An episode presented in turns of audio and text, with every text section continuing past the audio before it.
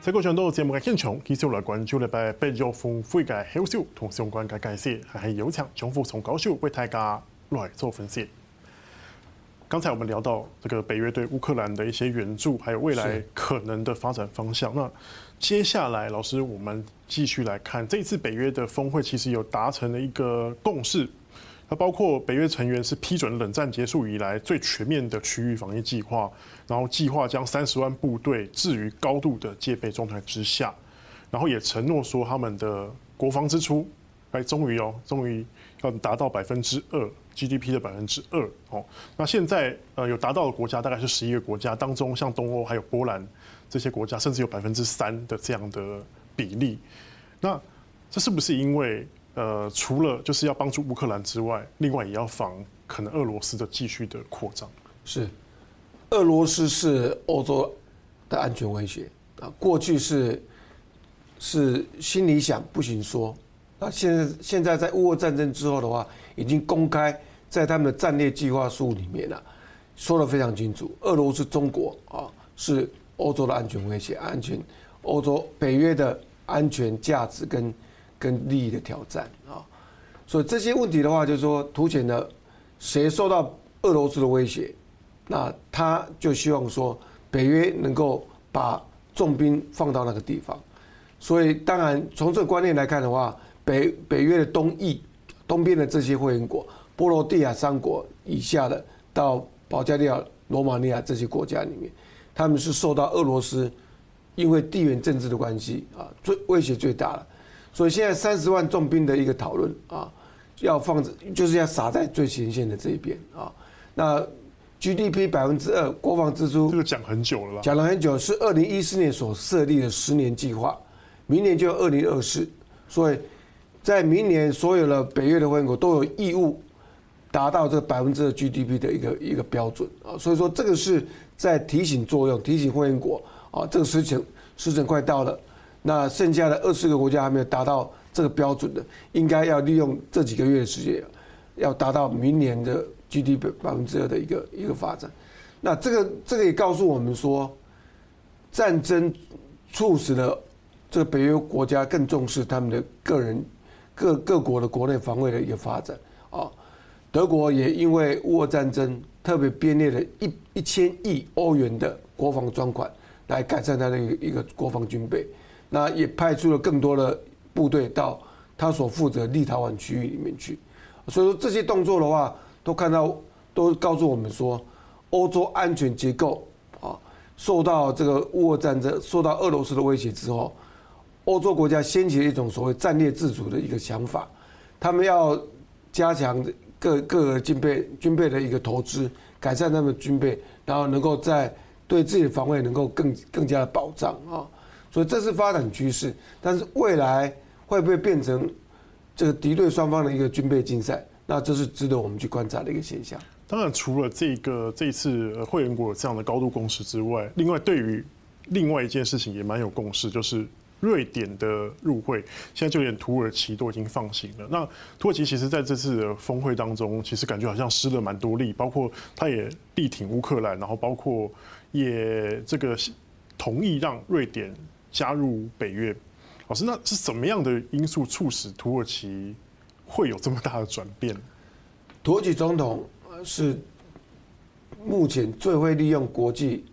情势来提高他地位的一个一个领导人。好，我们说土耳其他算什么咖啊？在欧洲，在北约里面，他因为地缘政治关系很重要的关系啊，所以受到很大的重视。其实他国内经济啦。经济力也也是很弱啊，啊，失业率很高啊，那政治发展根本不符合西方的标准，所以再怎么看的话，西方国家都跟北约、北约欧洲国家格格不入的。但是为什么不受到这么重视啊？因为他在这一次瑞典啊，瑞典加入北约的过程当中，他是投下反对票的啊，所以从去年五月阻止到现在，那这次峰会里面他在。去参布鲁塞尔开会之前，他曾经放出风声，有条件的让瑞典加入北约。这个条件是哦，只要欧洲联盟能够启动这入会谈判，加入土耳其加入欧盟，所以是有他就接受，他就他就去接受瑞典成为北约的会员国。但是这是两码子的事情，北约的事情怎么会扯到欧洲联盟入会的事情？所以他就是勒索欧洲联盟啊！他的理由是说，有百分之七十五以上的北约会员国是欧盟的会员国，所以北约的事情就是欧盟的事情。然后他跟普廷的关系，私人关系也不错，好像也有中居中协调这样的能力。所以在乌俄战争里面，土耳其的角色是很凸显的啊！他提供武器给乌克兰。也跟普丁交好，所以他是两面人，但是他是唯一促成俄罗斯跟土耳其达成粮食运输协定的一个国家，所以他地位上面的话，确实是受到重视的啊。那未来土耳其他在这一场战局的一个一个角色啊，我想他会继续发挥他地缘地缘政治上面的一个优势，去发挥他的影响力，让土耳其继续跟这些大国啊同起同同坐，来让这。满足土耳其今年民主主义分子的一个一个心理的一个一个满足。老师，那你觉得瑞典可能那么顺利的加入吗？从去年到现在还没加入，当然是不顺利啊。芬兰已经加入了嘛，未来他一定会加入，这是只是时间的问题啊。因为我我我我曾经在这个节目里面说过，就是说土耳其是要糖吃的小孩了，吵吵闹闹，只要你给他好处，他要的东西你满足他。他就会点头啊！其实他所谓的打击库德族，把库德族定调为恐怖分子，他现在也越来越软化这个这个面向了嘛啊！所以说，他只要他的阶段性的一个一个一个利益能够满足的话，那他就能够让瑞典呢加入北约。老师，最后好，最后一点时间，我们来再聊聊这一次的。北约另外一个值得观察的地方，就是他们再度邀请了日本跟韩国，还有纽澳这些印太国家一起来参加。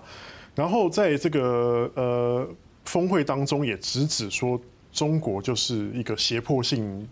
然后带来挑战的一个对象。这感觉好像呃有要往东扩的感觉，但是后来他们又自己说，他们不会向英泰印泰来东扩。那会与这些日本、韩国建立所谓的个别伙伴关系。老师，那你怎么样子来观察这件事情？观察北约东进这个亚太地区啊，那必须放在中美冲突的架构来做理解啊。美国跟中国的冲突里面，联欧制中是它的一个战略啊。那联欧制中在经济上，希望欧洲国家能够跟中国脱钩。在安全上，希望能够结合欧洲国家来围堵中国。所以安全上的一个想法，因为他现在已经美国已经在在印太地区有 QUAD，有 AUKUS 啊，这这两个机制还不够，他现在要把这北约的力量把它带进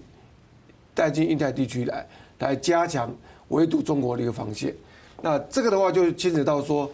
这个亚洲国家的接受程度。刚才讲的说 A P Four 啊，就是印太地区四个伙伴国家，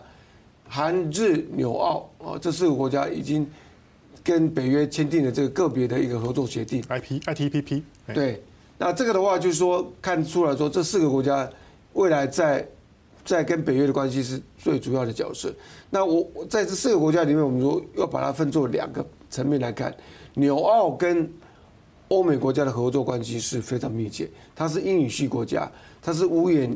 间谍联盟的成员，所以纽澳本身就是跟欧美国家挂在一起。值得观察就韩日这两个国家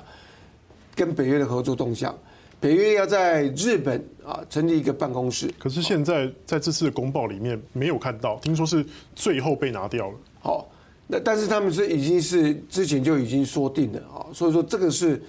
北约一定会在这个。这东京里面设立一个，所以只是时间的问题而已。时间问题，那他们要要韩日的一个关系的话，就主要就是要加强跟利用韩国跟日本的高科技来做一个情报交流，以及网络战争的一个准备啊。所以这两个国家里面压根都没有所谓媒体上面所讲所谓北约要东扩到亚洲的问题，因为双边都没有一个需求。马克龙对于北约前进亚洲啊，最反对吗？是非常反对的。他也在强调说，北约是北大西洋公约组织，应该把他的防务任务应该局限在北大西洋公约的区域里面，跨出这个区域里面，他认为不妥。第二个，啊，包括德国在内的，也一直强调说，北约应该要重视第五条款，这个防卫领土防卫的一个一个一个一个一个部分。所谓领土防卫，就是防把这个三十亿会员国的国防安全做好就好了。所谓的境外出兵，或者是要东扩亚洲，应该要慢慢来啊，而且。日日本跟韩国，日本也没有那种心在这个时候加入北约了，好，因为日本也会想到说，说他不会加入了嘛。因为加入之后，他也知道说，如果说像乌克兰这种问题，说或者是以后的发生在北约境内的欧洲地区的一些冲突，那他会不会被卷进去？相反的，北约国家会想说，日本北方四岛跟俄罗斯的争议，那跟跟台湾跟中国的钓鱼台的争议。跟韩国的一个独岛主导的一个争议，这些这么多的一个一个有问题的争议、安全问题的话，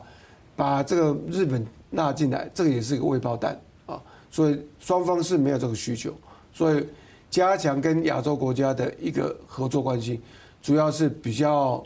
非军事实质合作性质的一些情报交流，或者是。这网络攻击的，但是也是要主要也是要应对中国带来的挑战跟威胁吧。当然了，啊，我刚才讲过说，在美国的一个一个主导之下，唯独唯独中国是它的安全的最大的一个考量，所以把这个亚太地区的这些国家的防线跟北约做个连结，那东西包抄中国，那这是美国的一个最稳当的一个安全战略布局。是。好，那谢谢老师今天带来的解析，谢谢。那是今天的节目内容，没落来太时间收看，下期见，下次礼拜再会。